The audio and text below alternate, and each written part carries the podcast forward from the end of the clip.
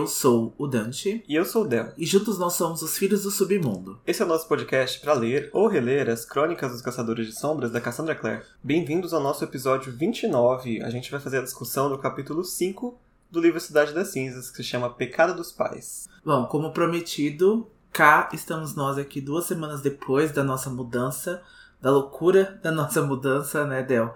A gente então avisou no nosso Instagram, a gente fez ali uns stories contando para vocês que a gente ia se mudar de casa e de fato a gente já está aqui, né? Já estamos instalados e depois dessa loucura de mudança, né, de empacotar tudo, encaixotar as coisas, né, habitar esse lugar novo, a gente volta aqui para discutir os capítulos de Cidade das Cinzas. Estávamos morrendo de saudades. É, já tava com muita saudade de gravar mesmo. E acredito eu que agora não temos mais interrupção no Cidade das Cinzas, provavelmente até o final. não, provavelmente até o final a gente para, né, no fim do ano, né, para as festas também, já que vai atrasar de novo o nosso calendário, né? A gente não estava esperando aí atrasar, mas a gente termina então Cidade das Cinzas em janeiro do ano que vem. É, bem provavelmente no comecinho, né? Então vamos para as mensagens de fogo desse episódio, né? E o primeiro recado então é que a Cassandra tá na sua sétima semana do projeto dos Segredos da Mansão Blackthorn. Esse é então um projeto que vai levar aí um ano, né, até o lançamento de corrente de espinhos, talvez em, é, em tradução literal. E a gente tem aí semanalmente, todas as segundas-feiras, os posts, né, dos segredos da mansão Blackthorn. Lembrando que esses posts são para as pessoas que leram a série, né, Artifício das Trevas inteira até Rainha do Ar e da Escuridão.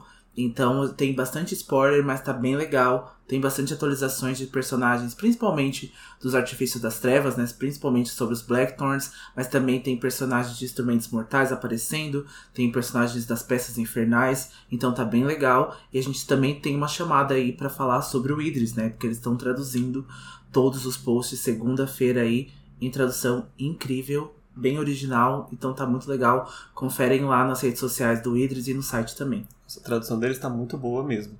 É, não, não perde nem um pouco para os livros como eles são traduzidos aqui. E falando em livros e Corrente de Espinhos, a gente também quer lembrar, quem não viu ainda, que a pré-venda de Corrente de Ferro já está disponível. É, lembrando que nós não somos patrocinados para falar sobre isso, ainda espero, mas é, faz parte do nosso, do nosso meio aqui, né? Então vale a pena a gente lembrar que quem ainda não é, leu Corrente de Ouro, esse é o segundo livro, Corrente de Ferro, da série Últimas Horas. Então quem ainda não leu, ainda dá tempo de ler, tem falta ainda uns dois meses, né? Um mês e pouco para sair o livro mesmo. E a gente tá louco para poder falar de Corrente de Ferro, mas a gente não pode ainda no podcast, nós estamos muito longe. A gente leu o livro quando ele saiu, né, lá fora. É, a gente leu em inglês e agora a gente vai ler de novo com a tradução brasileira pra gente ver como que tá, né? Mas é um dos livros favoritos do Dante, né, Dante? Gente, é real, é um dos meus livros favoritos. Eu acho que a escrita da Cassandra melhora a cada livro. Eu acho que nesse livro ela teve um trabalho de pesquisa incrível. É um livro totalmente inspirado né, em contos londrinos. Tem inspiração em Sherlock Holmes, tem inspiração aí no HP Lovecraft e até tem alguns casos aí parecidos com o Jack Stripador. Então é um livro incrível, é um livro extremamente emocionante, assim, é um livro realmente para chorar, né? É um daqueles livros assim, tipo Príncipe Mecânico, então quem já leu é, Peças Infernais vai lembrar, né? Vai, vai se sentir aí referente a isso. É incrível. Os brindes também dessa pré-venda estão incríveis também. Então a gente sabe que esses brindes são exclusivos de pré-venda, então a gente sempre avisa, né, pra galera conseguir antes. Então tem calendário, tem um tarô super especial com muitos personagens, então tem marcador de páginas. Tá incrível mesmo. Eu acho que a galera Record arrasou realmente nos brindes, assim. Eu deitei demais para esses brindes, assim. Ficaram lindos, assim. Eu acho que é uma das melhores edições de livros da Cassandra Clare pela galera Record até hoje. Nossa, ficou muito bom. Eu gritei quando eu vi aquele baralho de tarô. E vocês podem apostar lá no Instagram que vai ter conteúdo sobre esse baralho, que eu vou falar sobre ele e ninguém vai me segurar. Eu fiquei louco com, com o calendário, porque eu lembro quando lançou também na versão americana, e eu fiquei, nossa, eu queria muito ter visto essa versão aqui, né, brasileira em português, e assim, eu fiquei muito, muito, muito feliz. Então, assim, quem tá cuidando dos brindes, assim, sabe, tipo, merece um prêmiozinho, porque tá incrível mesmo. E para encerrar as mensagens de fogo, a gente vai mandar um abraço para quem comentou no post do nosso episódio passado, que o Marcos Bernardo comentou que agora ele está enxergando a Inquisidora como uma Dolores Umbridge menos colorida. A Dolores cinzenta. A Dolores cinzenta, né? Não tem aqui tweetzinhos rosas e gatinhos. Nada de gatinhos para ela. E também a Jess.avelis é, comentou que está maratonando a gente também. Na época que ela comentou, ela estava lá no episódio da estufa, né, o capítulo 17. E espero que ela chegue aqui nesse episódio. Esse, esse abraço é pra você. Ai, que episódio incrível, né? A gente lembra assim, né? Só quem viveu sabe, Gabi. Então, tipo, é um episódio incrível. É... E muito obrigado a Jess por ter maratonado a gente. E também a Viviane Silvestre Souza, que também maratonou o podcast, agora ela já chegou, já chegou, alcançou com todo mundo. E ela comentou que o momento grimório dela pro episódio passado seria o Alec tentando disfarçar a mordida. seria um bom momento grimório. É, é. Eu, até comentei pra ela que se eu tivesse lembrado, eu teria colocado esse momento, porque é muito bom. É, mas não sei você, Del, mas eu me sinto um pouco vela dos personagens, assim, sabe? Quando a gente tá lendo, assim, eles se pegando, assim, a gente vê tantas declarações e momentos tristes dos personagens, mas eu me sinto, assim, meio intrometido, assim, nesses personagens, tem, assim, na, na, relação, né? Tem cena Quando que você não quer ver, né? você quer, mas você não quer. Não, apesar que seria muito bom ver, mas assim, vamos deixar na imaginação, né? Apesar que Shadowhunters resolveu um pouquinho isso pra gente, a série. E se você também quer deixar um recado pra gente, corre lá no nosso Instagram, arroba Filhos do Submundo, e no nosso Twitter, arroba Filhos Submundo. Pode comentar no post mais recente ou por direct, a gente tá sempre olhando o que vocês estão comentando para nós. Com recados dados, vamos pra sinopse do capítulo de hoje, né? Bora lá. Jace está aprisionado na Cidade do Silêncio quando um ataque violento, orquestrado por Valentim, dizima os Irmãos do Silêncio. Clary corre preocupada para o instituto ao ouvir sobre a prisão de seu irmão, mas ao saber do ataque, ela se prepara com Alec e Isabelle para sua primeira missão não oficial como caçadora de sombras para descobrir o que houve com Jace. E esse capítulo vai começar do ponto de vista do Jace, que aliás estamos tendo muito mais pontos de vista do Jace neste livro, né? Eu acho que é bem importante porque a Clary não está presente em todas as cenas importantes né, deste livro. E ele está preso já na Cidade do Silêncio. E lá, é, na cela, se vocês não se lembram quando a gente descreveu ela, ele fica num dos andares mais subterrâneos da Cidade do Silêncio, que já é uma cidade subterrânea, e lá é completamente escuro. Ele não tá vendo nada, nada, nem a sombra da própria mão na frente do rosto. Ele só lembra de quando ele foi levado para lá, né? Ele foi levado com uma tocha, então ele conseguiu ver rapidinho a cela ali, o corredor, e depois que foram embora, ele não consegue ver mais nada. Ele só sabe que tem as três paredes né, da cela, sem janelas, e a grade da, da cela que o livro conta que é feito de elétron, que é aquele metal, que é o mesmo metal que compõe o chicote da Isabelle, né?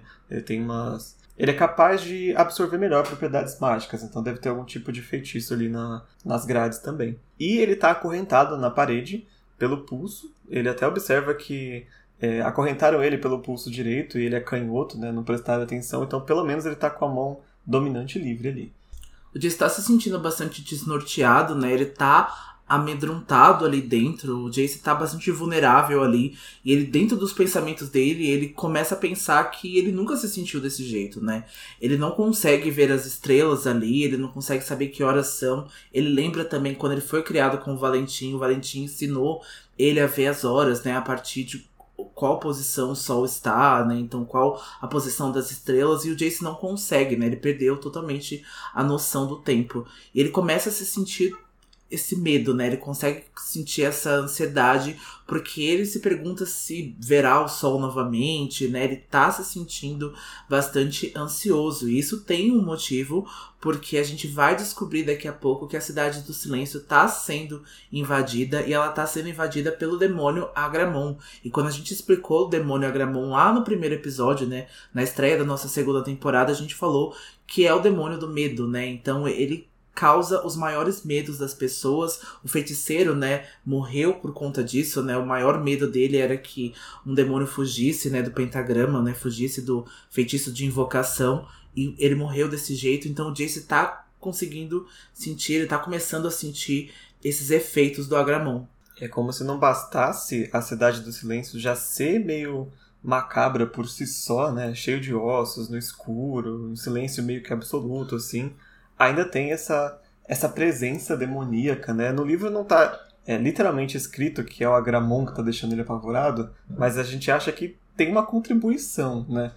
Metade disso e outra metade que de fato ele tá ficando apavorado ali embaixo, né? Porque ele começa agora a ouvir uns gritos é, de terror vindo do andar de cima, ou pelo menos da sala de fora.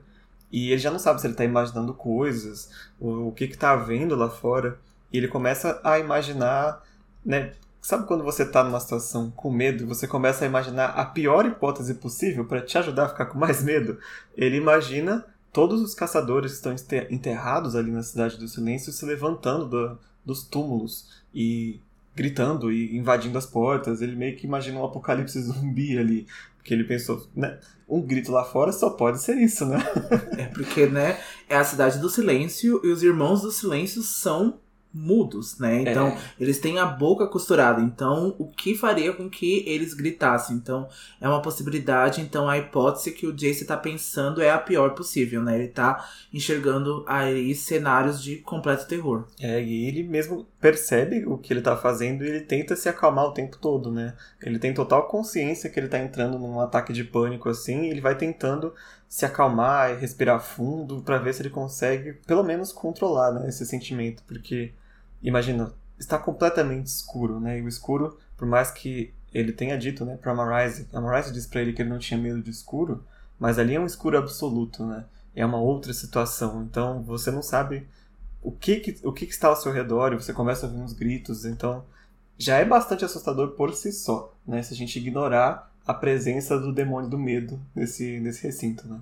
E agora então, um dos pensamentos, né, o pânico do Jace se confirma quando o irmão Jeremiah aparece, né, ali diante da cela dele, né, com uma tocha nas mãos e a boca antes costurada, né, comum de todos os irmãos do silêncio, agora está aberta em um grito de terror. Então, o que fez com que os irmãos do silêncio, né, conseguisse gritar, abrisse a boca? A gente sabe que esse é um silêncio quase que celestial, né? É uma coisa angelical esse voto dos irmãos do silêncio. Então, algo de completo terror invadiu a mente do irmão de Jeremiah. O irmão de Jeremiah tá ali todo ensanguentado e ele cai no chão, né? Falecido já, o irmão de Jeremiah. Então, falece ali diante do Jace. O Jace tem ali um pânico também de novo, mas ele tenta alcançar né, a tocha, ele tá tentando sair ali da cela para saber o que está acontecendo e até para se proteger melhor. Mas ele consegue só observar né, o rosto ensanguentado do irmão Jeremiah e ele não consegue puxar a tocha porque ele ainda tá preso pelas correntes, né? Ele ainda não consegue, apesar de estar tá com a mão hábil que é a canhota. É, e aqui a gente tem a primeira baixa de personagem importante, digamos assim, do livro, né? Que é o irmão Jeremiah. É, felizmente ou infelizmente, não é a última vez que a gente vai é, ler sobre ele, porque há livros que se passam antes desse período, né? Então a gente vai ter ainda outras histórias que o irmão Jeremiah pelo menos aparece. Mas é, aqui acaba a jornada dele, né? Depois, quem não lembra do especificamente de Jeremiah é o irmão que ajudou a Clary com as memórias lá no primeiro livro, né? Ele ficou presente aqui bastante da metade do livro passado até agora esse começo, né? Tanto que nas séries anteriores, né, o irmão de Jeremiah é o mais que aparece, né? Eu até costumo de brincar assim, falando que ele é o que mais trabalha ali, né? O mais trabalhador dos irmãos, porque ele é o que mais aparece, né? Tem um problema, é o irmão de Jeremiah que corre lá para poder resolver, né? Então agora, infelizmente, ele se foi, né, tadinho. É. É, eu lembro dele e tem o irmão Enoch também, né? Que aparecia muito lá na, em Londres. é verdade, é, é, verdade. Mas enfim, o Jace tá ali tentando se esticar para pegar a tocha, né? Ele, a tocha tá fora da, da cela dele, onde o Jeremiah caiu. E ele só consegue alcançar a tocha quando ele força a mão dele, que tá acorrentada o suficiente para quebrar um dos ossos. E aí a mão dele se estica um pouquinho mais e ele consegue alcançar a tocha, mas quando ele pega ela, ele começa a escutar o barulho de algo se arrastando. Ele consegue escutar uns sussurros vindo da direção da porta que o Jeremiah tinha vindo. Então só dá tempo dele pegar a tocha e se jogar contra a parede oposta da grade para se proteger do Agramon, que acaba de entrar ali pela porta que o irmão Jeremiah havia entrado há pouco tempo ele tá naquela forma que a gente já viu, né? Aquele, a forma de que não tem forma, né? Uma nuvem escura, cinzenta, dá pra ver só os olhinhos dele meio afundado assim. E o Agramon não fala nada, ele simplesmente se joga em forma de nuvem e cobre o Jace, cobre a tocha. Ele não diz nada, mas ele dá um sorrisinho bastante cínico, né, pro Jace. Então a gente percebe que ele tá realmente com o Valentim, amando do Valentim, e o Valentim com certeza deve ter mandado o Agramon deixar o Jace em completa escuridão de novo. É, eu tava pensando se o Valentim é, sabia que o Jace estava ali. Provavelmente ele sabia, né? Eu não sei se era a intenção dele atacar justamente quando o Jace estivesse, porque ele não tinha como saber que o Jace ia ser mandado pra prisão, né? É, acho que coincidiu, né? A gente não sabe de novo os planos do Valentim. Eu acredito que ele já tenha tido essa ideia antes. Eu acho que ele já estava tentando invadir a cidade do silêncio e acabou que coincidiu agora. Esse foi um momento oportuno, né? De novo para ele conseguir invadir ali, conseguir recuperar o que ele vai pegar ali, que a gente vai falar mais tarde. É, só não vai fazer nada bem para a imagem do Jace né, isso ter acontecido justamente no único dia que ele ficou lá na Cidade do Silêncio, né? Pois é, a Dolores barra Imogen vai aí ficar louca, porque aí as suspeitas dela vão quase que se confirmar, né? Porque ela vai falar, olha, o Jace pode ter aí aberto, pode ter né, dado uma passagem pro Valentim, né, invadir a Cidade do Silêncio agora. Então é mais difícil aí o Jace se provar inocente depois disso tudo. É, mas vamos ter que dar uma interrompida ali na, no ataque, porque a gente vai para uma outra cena com outro nível de humor diferente. vamos ver aquele chip que eu não sei se alguém faz, não é o meu caso. vamos para Clary Simon, né? E eu vou ter que ler, gente. É seu. a minha alegria. E o capítulo então corta para Clary pensando no beijo do Simon, né? Os dois ali estão se agarrando, os dois estão nos amassos e ela tá comparando, né, a sensação que beijar o Simon é agradável, né? Como estar numa rede de verão, né? Pegando uma limonada, lendo um livro. Mas depois, mentalmente, a Clary começa a pensar no beijo do Jace, né? Que não foi nada agradável, né? Nas palavras dela e foi intenso, né? Como acho que um beijo apaixonado deveria ser, né? Mas ela tá começando a se sentir entediada ali com o pobre Simon, né? Ali o beijo dos dois e algo começa a espetar as costas da Clary, né? Então ela começa ali na cama, aquela cama não tá tão bem confortável ali, né? Na casa do Luke. E ela interrompe esse beijo aí para poder se ajeitar melhor. É, o grande resumo é que a Clary começa a perceber que estar com o Simon é uma sensação meio. É, é, é confortável. é muito confortável. É tipo é, sei lá, é um chazinho, sabe? É, é aquele foguinho da, da, da, da, lareira, sabe? Não é um incêndio que ela tá. Mas agora ela tem um problema, porque o beijo incêndio era no irmão dela, né? Então é melhor ficar com essa pessoa morninha aqui, que pelo menos não tem nenhum problema, né? Nenhum problema. É, um beijo picolé de chuchu, né? Sem graça. Coitado do Simon. Não, mas o problema não é exatamente o Simon, né? É que ela não sente por ele esse fogo, né? Não, mas eu acho que o Simon vai beijar outras pessoas, outras bocas, que vai não comparar ele a um chuchu, né? Exatamente. então, assim, então, acho que é mais a, a, a, pessoa mesmo. Porque quando você tá apaixonado e quando você se encaixa, né? Quando a, a conexão é mútua, como era com o Jace, é, é muito difícil agora comparar. Então é tudo muito recente, como ela vê o Simon, né, quase casto ali como irmão dela e como algo, né, que criaram-se juntos. Então, é muito difícil assim para a cabeça da Clary, eu consigo entender totalmente. É, e ela fica ali pensando um pouco, né, nessa nessa sensação meio morna assim, mas antes que ela volte, ela é interrompida por uma mensagem no celular, que é uma mensagem da Isabelle então ela simplesmente pega, deixa o Simon lá dormindo e corre pro instituto onde tem coisas mais importantes acontecendo, né, Dona Claire? E a gente está comentando aqui é, mais confortavelmente sobre esse assunto porque a gente sabe é, como a história termina, né? A gente sabe a, sobre a, a família da Claire até o fim. Mas para quem lê a primeira vez, eu confesso que eu não lembro o que, que eu senti na época. Eu acho que eu não, não vi nada assim tão tão sem graça Simon e Clary. Agora eu não sei se atrapalha eu saber o final da história, não consegui encaixar muito bem na minha cabeça esse relacionamento.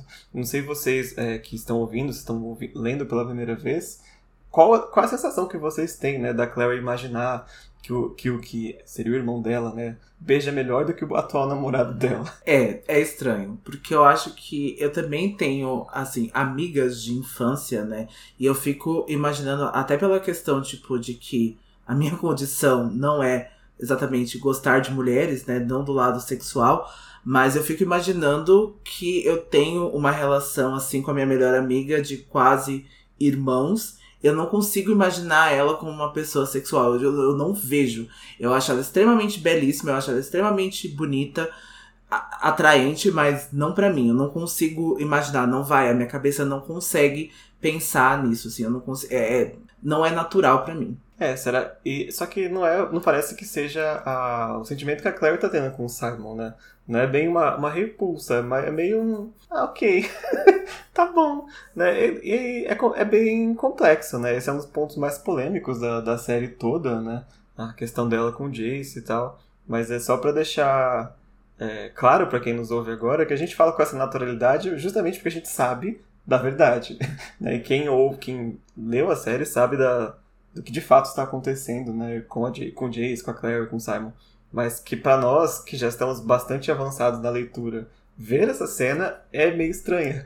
Até mais estranha do que com o Jason, né? Pois é, né? E você tinha falado, né, que a série avançou, então não tem um dia que o Fendel de Caçadores de Sombras não leia que o livro tem incesto. Esse livro tem incesto. Então, assim, não tem um dia que a gente não, não é trazido de novo para essa história, né? Mas vamos esperar aí, né? Se eles confirmam ou não.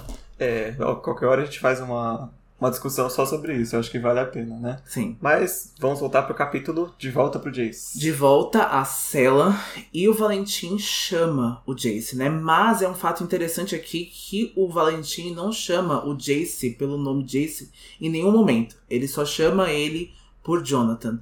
E o Jace desmaiou, né, depois ali da, vis da visão, né, do, do Agramon, depois ali que ele deu aquele sorrisinho cínico para ele. O Jace levanta, sentindo-se, né, bastante furioso, porque ele não gosta, né, de estar vulnerável, ele não gosta de perder o controle dessa forma. E o Valentim tá ali com ele e ele se sente bastante enojado, porque ele de novo tem que ver ali o irmão de Jeremiah morto, né? O Jace até tenta se levantar, mas ele escorrega na poça de sangue, né? Provavelmente do irmão de.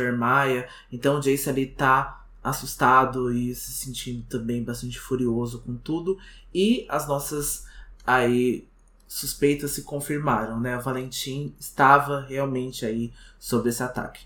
É, bom lembrar que a última vez que o Jace viu o Valentim foi lá em Renwick, quando o Valentim quebrou o espelho, né, e fugiu, deixou o Jace lá. Apesar que o Jace também se recusou aí com ele, né. Então, desde então, eles não se encontram e o Jace, além de estar tá se recuperando desse, desse pavor que ele passou, a primeira voz que ele escuta é da pessoa que, no momento, ele odeia bastante, né. Odeia, assim, né, a gente já, já falou muito sobre o amor e ódio que ele tem sobre o pai. E o Valentim tá ali se fazendo de pai, digamos assim, perguntando se ele tá bem, se ele tá machucado. Ah, quem foi que te trancou aqui? Né? E o Jace fala que foi a Inquisidora que prendeu ele lá. E o Jace também observa que é a primeira vez que ele vê o Valentim com as roupas de batalha dos caçadores, né? A roupa de couro, tal, as marcas. E o Valentim também tá carregando nas costas uma espada, que é o segundo instrumento mortal. Ele tá com a espada mortal que ele acabou de roubados de Mãos do Silêncio. Sim, a espada que fica pendurada sobre as estrelas falantes na sala do Conselho dos Irmãos do Silêncio, né? E para quem não lembra, essa espada é o que a Clary vê também lá no começo do primeiro livro, quando ela vai então até a Cidade do Silêncio ali em busca de recuperar as memórias. É legal que quando a gente vê ela a primeira vez, é, não é descrito né, o quão importante que ela é, né? Ela é só um item do cenário ali da Cidade do Silêncio. Mas de fato era o segundo instrumento mortal que já estava ali à, à vista de todos, né? Todos os caçadores de sombras sabem que ele está ali. Não é segredo para ninguém. Isso. E aí o Jace vai começar uma discussão ali com o Valentim, né, sobre ele estar preso, e aí o Valentim vai dizer que a Inquisidora e os Lightwood são a mesma coisa, né? Eles pertencem à Clave, né? Eles estão sobre o manto da Clave e que ele não deveria ter permitido que isso acontecesse. E o Jace se afasta e pergunta se ele veio matá-lo como ele matou o irmão de Jeremiah. O Jace aí tá com medo, né, do Valentim depois daquele caos, né, ali no, no hospital, em, nas ruínas. Então a gente vê que o Jace está bastante inseguro.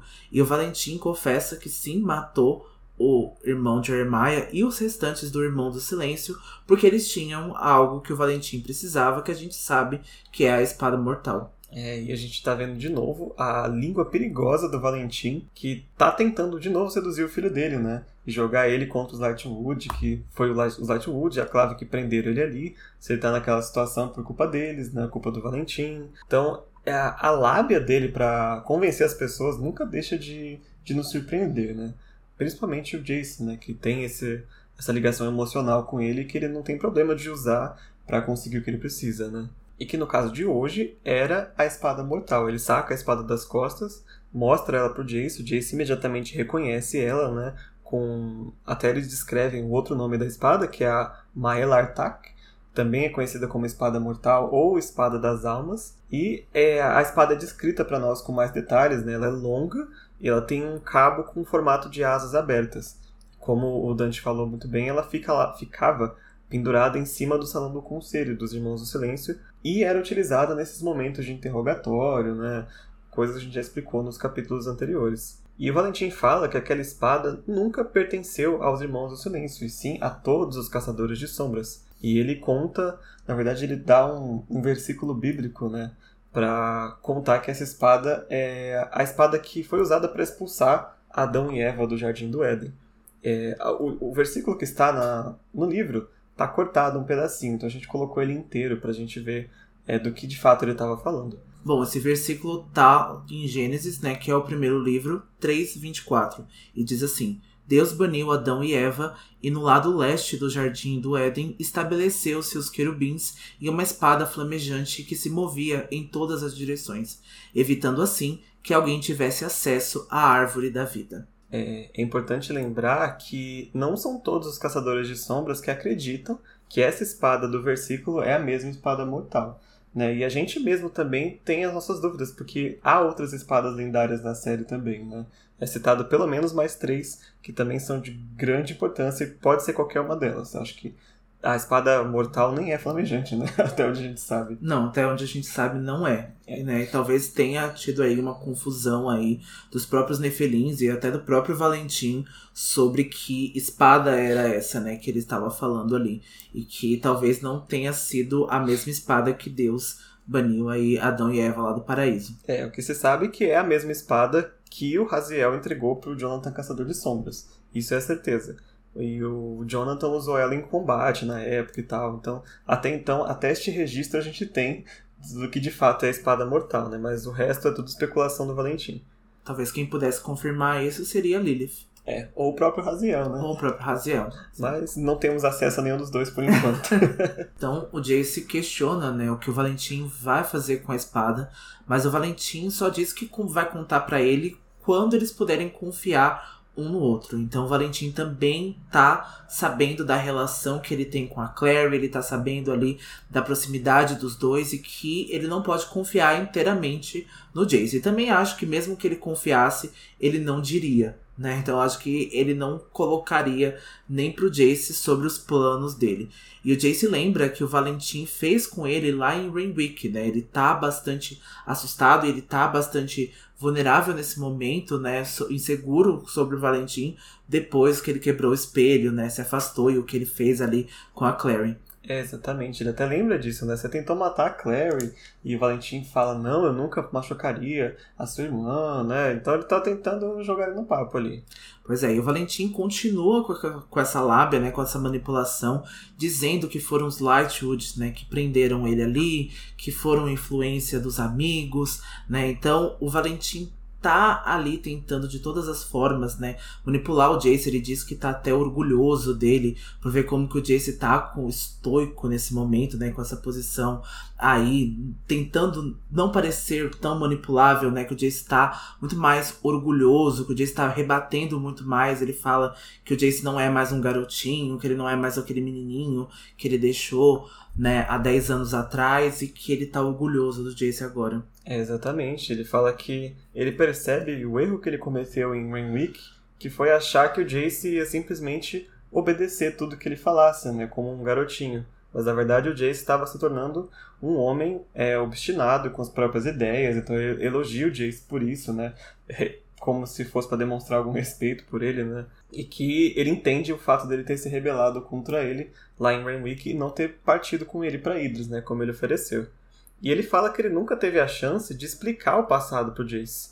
Né? E o Jace fala que não tinha nada para explicar, porque ele sabia que ele havia matado os avós dele, né? No caso, os pais da Jocelyn tentou matar os outros caçadores de sombras, todo aquele rolê que a gente ouviu, né, sobre o ciclo. E o Valentim fala que Jace só sabe metade da história, que ele precisa ouvir o lado dele primeiro, e que ele só não contou pro Jace antes porque o Jace era jovem demais para poder entender os motivos do Valentim. É balela, né, Dante? é causada, é balela total, assim, não, é, não tem como acreditar no Valentim nesse ponto, né, depois aí do que o Luke falou, depois do que foi feito com a Jocelyn, depois, né, dos depoimentos da Marise e da própria Imogen sobre o ciclo, não tem como acreditar no Valentim depois disso tudo, então a gente vai ver que isso tudo é manipulação, é totalmente balela, mas ele faz isso porque funciona, né, porque o Jace está aí totalmente apto né, e aberto a, né, a receber esse tipo de manipulação, porque ele quer sim recuperar a família dele, ele quer sim recuperar essa parte, porque é importante pro Jace. É, e vai ficar pra gente discutir bem mais tarde, porque o Valentim quer tanto o Jace com ele, né? Qual o real objetivo dele com o filho? Será que é amor de pai ou ele tem algum interesse maior sobre o Jace? Porque ele não tem o mesmo interesse sobre a Clary, né, que também é filha. Pois é, então, né? A Clary, então, também poderia ser aí uma arma do Valentim, né? Podia ser aí uma flecha do Valentim, mas por que que o Jace foi escolhido, né? Então, por que que aconteceu? Qual que é a diferença, né? Não, não, não sei se é algo sexual, né? Talvez, ah, porque a Clary é menina, mas eu acho que o, o Valentim não pensa muito sobre isso, assim. Eu acho que ele tem é. outras é. coisas aí guardadas. Tem outros preconceitos. Né? Podemos até chutar que o Jace foi o que foi criado com ele, né? E a Clary foi criada com a Jocelyn, então seria mais difícil até virar ela do que o Jace, se ele tivesse que virar alguém, né? Mas há motivos ainda maiores que a gente só pode discutir lá na frente, né? Só lembrar que o Valentim nunca dá nenhum ponto sem nó. Nada ele faz ao acaso ou por motivos simplesmente emotivos, né? E aí, ainda, né, sobre assuntos familiares, o Valentim continua perguntando ao Jonathan né, se ele pode confiar nele agora. Mas antes que o Jace pudesse responder, eles são interrompidos por um barulho de algo se aproximando, né? E a gente imagina que seja os caçadores de sombras, a gente imagina aí que os irmãos do silêncio podem ter acionado algum tipo de alarme, algum tipo de pedido de ajuda, e o Valentim, né, até comenta que eles vieram antes do que ele estava pensando, né, chegaram mais depressa. E ele diz que ele tem que ir e que o Jace pode procurar ele, né, para saber sobre a história, mas o Jace antes dele ir pede para que ele seja solto e o Valentim se recusa a soltar o Jace, diz que não faria nenhum favor, nenhuma gentileza em soltar o Jace agora. Acho que ele tá pensando também de novo na Imogen, né? Ele tá de novo pensando nessa manipulação, né? O que, que ele pode fazer com isso, com o Jace ali ainda, né, encarcerado e ele some, então é, ele vai embora e a gente vê aí a possível entrada dos caçadores de sombras para defender ali, para ver o que aconteceu com a cidade do silêncio. É, acho que é o primeiro momento que de fato ele fez algo que não prejudicou o Jace, né? Porque se ele tivesse soltado o Jace, todo mundo ia imediatamente ligar que o Valentim soltou o Jace. Né? Então, não sei se foi por bondade, provavelmente não, mas foi para não estragar a, a, o trunfo de ter o Jace agora, né? Eu acho que foi uma gentileza a ele próprio, né? É. Ao Valentim em si. Bom, e a cena corta de novo pra Clary, agora ela já tá no metrô. Ela tá bastante ansiosa porque a Isabelle não tava atendendo as ligações dela. Então, quando ela chega no instituto, ela ia bater ali, né, naquele naquele arco que fica na porta, né, que chama o Drava para tentar chamar alguém, e aí ela se lembra: "Caramba, eu sou uma caçadora de sombras também". Então ela lembra do, do Jace fazendo o juramento e ela também começa a fazer o juramento e a porta se abre para ela. É a, o primeiro momento aqui neste capítulo que ela se reconhece como caçadora de sombras, né? E como a gente falou na sinopse, ela vai sair em missão pela primeira vez e vai se marcar como uma caçadora de sombras. Então, né, ela está começando a aceitar o seu papel como caçadora, né? Depois de tentar fugir um pouco disso no começo do livro. Eu acho muito legal essa, essa entrada dela devagar, né, no mundo dos caçadores de sombras, porque ela ainda não sabe lutar, ela não sabe fazer muitas marcas, pelo menos as que todo mundo sabe fazer, né? Ela tem as marcas especiais dela por enquanto. E a forma como ela entra eu gosto muito, assim. Acho muito faz muito sentido para mim, né? Não é muito brusca de de repente tô lutando e tô pulando e saltando, né?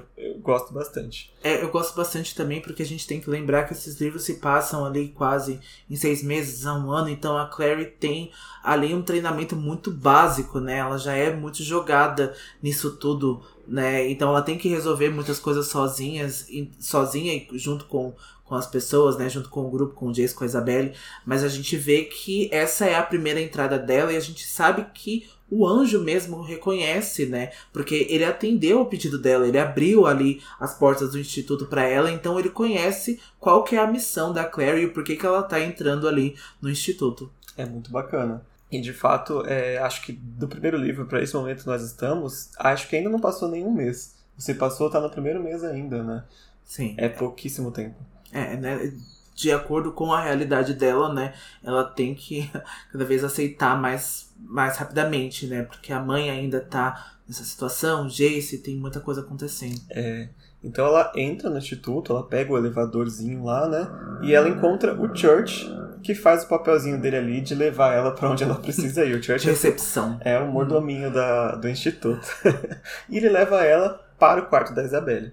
A Isabelle tá bastante surpresa por a Clary ter ido no instituto, né? Ela solta a bomba e fala: olha, o Jace foi preso e ela acha que a Clary foi. Ah, não, tudo bem, tô dando meus amassos aqui, depois a gente resolve isso, ah, né? Não, foi. É, então, acho que ela não entende de fato o que, que significa ser preso, né? Pelo menos aqui para nós mundanos, né? E ela então convida, né, a Clary a entrar no quarto, né, depois que a Clary se parece, né, desesperada. E o Alec está lá dentro também, né, ele tá ali na cama da Isabelle. E ele conta que o Jace sim está preso, mas que ele vai ficar ali só um dia, né. Ele conta que ali dentro da Cidade do Silêncio tem sim as celas, né, que ficam ali temporariamente antes de ser julgados, né, antes de ser é, antes dos caçadores de sombras irem para Idris, né, para receber então o julgamento, né, com a inquisidora, com a espada mortal, se for necessário. E ela conta que a Imogen mandou ele para lá porque ele foi mal criado com a Imogen, né? Então ele existe a hierarquia aqui. Ele até faz ali né, uma alusão que eles são soldados e que a Imogen é tipo um sargento, né? Alguém ali de é, né? A Imog é quase um general, né? É um dos cargos mais altos. Sim, e que o Jace foi mal criado, respondeu ela mal e ela falou: Olha, vou te dar aí uma lição, senta lá no cantinho, fica ali uma noite pensando ali no escuro, depois amanhã a gente conversa. É, a Clary tem dificuldade de enxergar isso, e eu também, como leitor, tive um pouco, mas acho que quem tem um, um background militar consegue entender um pouco melhor, né? Que acontece muito do exército, né? de você ah, vai passar uma noite na cela porque você foi mal criado. Meu, meu pai foi do exército, ele conta que ele já, já aconteceu, assim. É, é comum, né, em meios militares. E por isso que a Isabelle e o Alec estão mais de boa, assim, com isso. Tipo, meio que, ah, ele não queria que ele fosse preso, mas meio que ele mereceu, sabe? Porque é óbvio que não devia ter desrespeitado a inquisidora.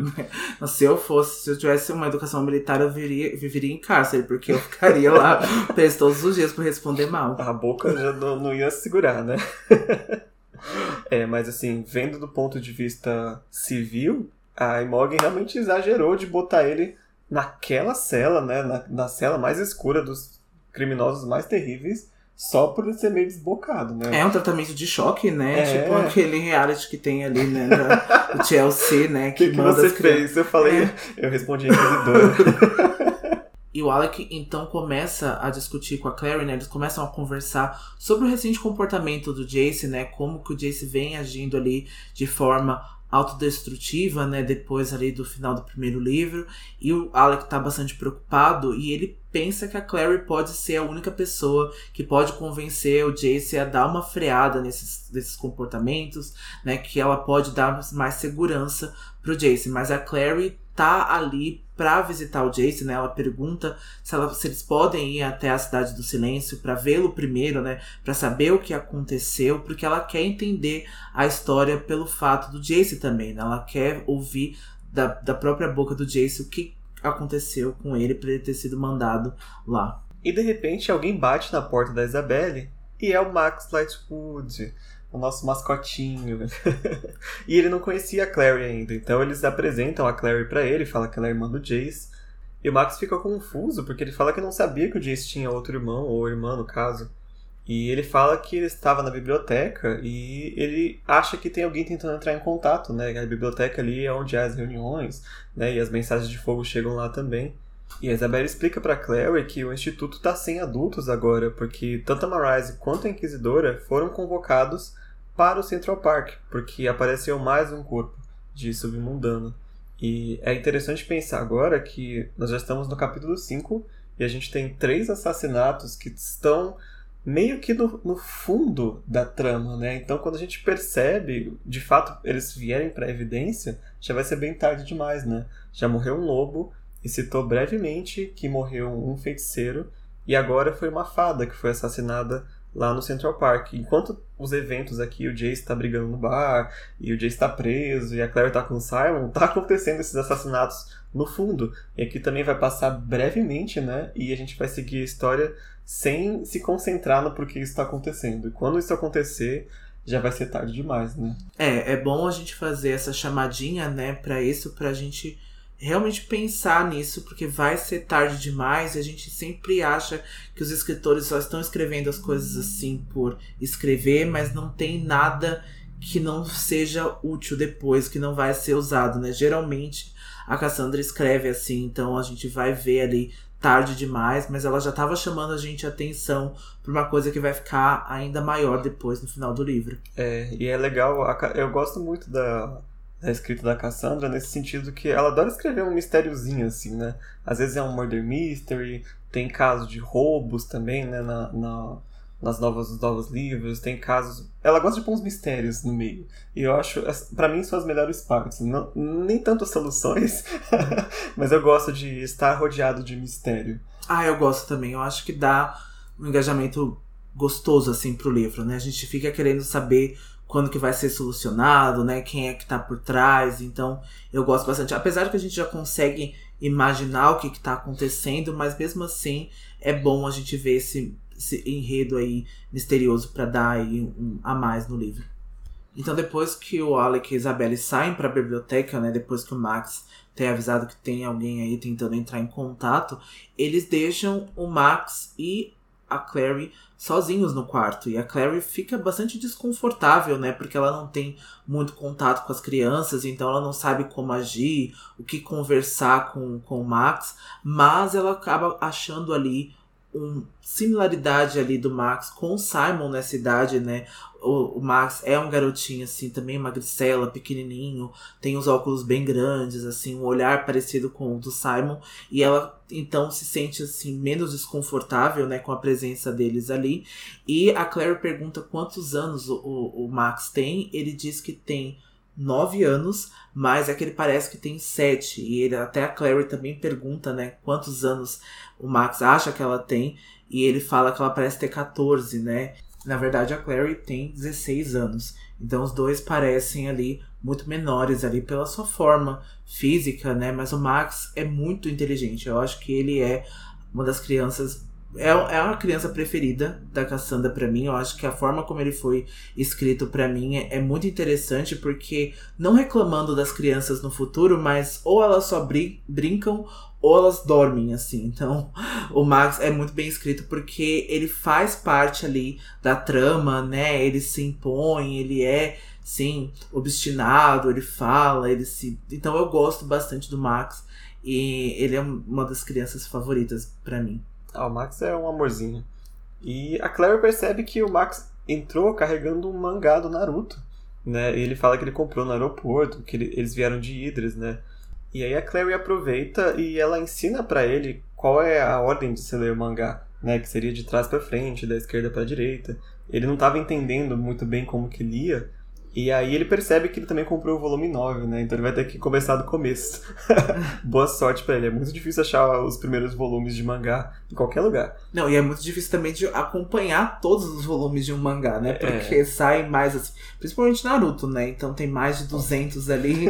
então fica aí lendo um bom tempo. É, apesar que eu acho que em 2007, eu não sei, eu devia ter menos talvez. Não, 2007, eu não lembro quando começou, sim. mas enfim, né?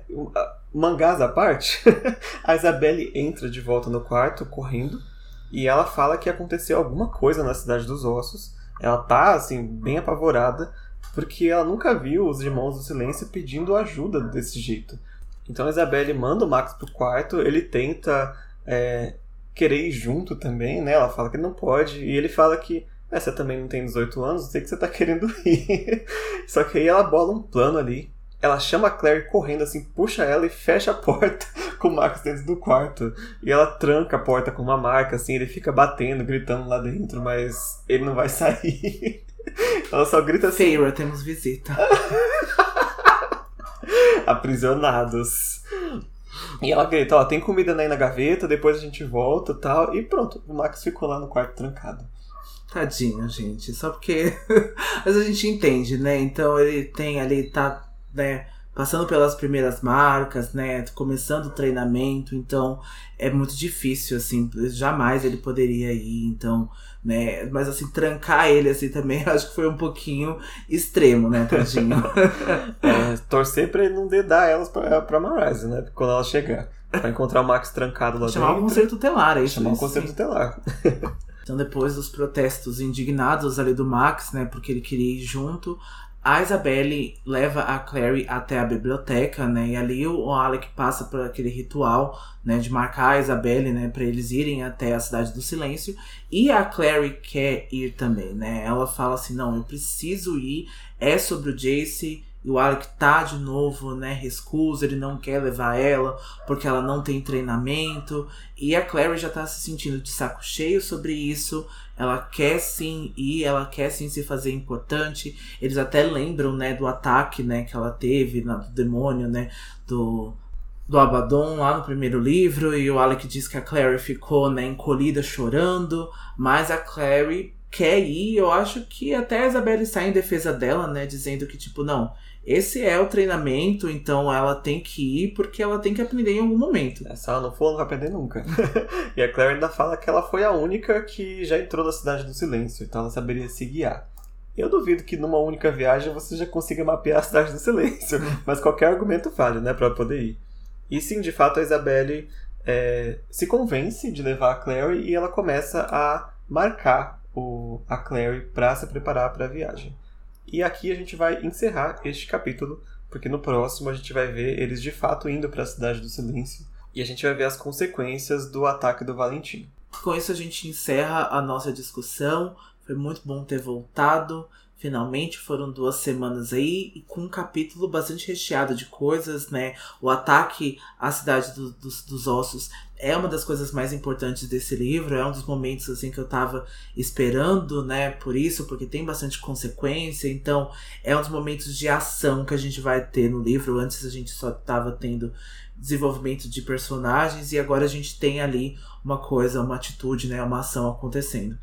É, e a gente agora se prepara para o próximo capítulo, que é homônimo ao livro, Cidade das Cinzas.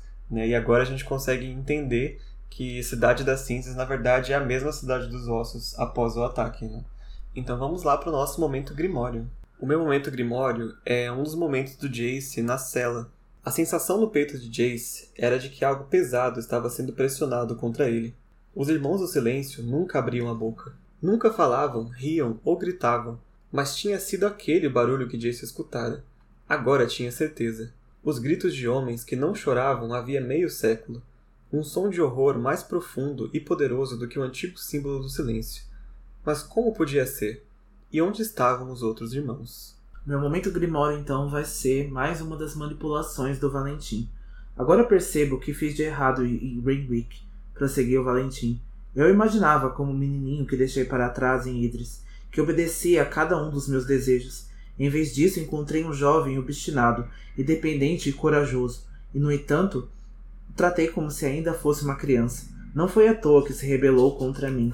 Eu me rebelei, eu. A garganta de Jace enrijeceu, cortando as palavras que queria dizer. O coração tinha começado a bater no ritmo do latejar da mão. Valentim continuou. Nunca tive a chance de explicar o meu passado para você, de contar por que agi daquela forma. Não há nada para explicar. Você matou os meus avós, manteve minha mãe prisioneira, prejudicou os outros caçadores de sombras para alcançar os seus próprios desejos.